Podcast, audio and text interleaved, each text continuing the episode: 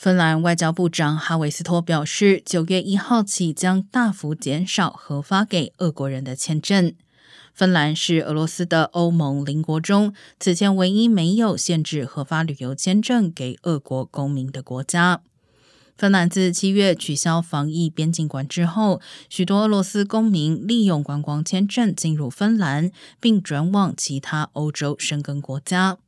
芬兰总理马林先前表示，俄罗斯发动战争造成许多问题，不应允许俄罗斯公民继续如常到欧洲旅游。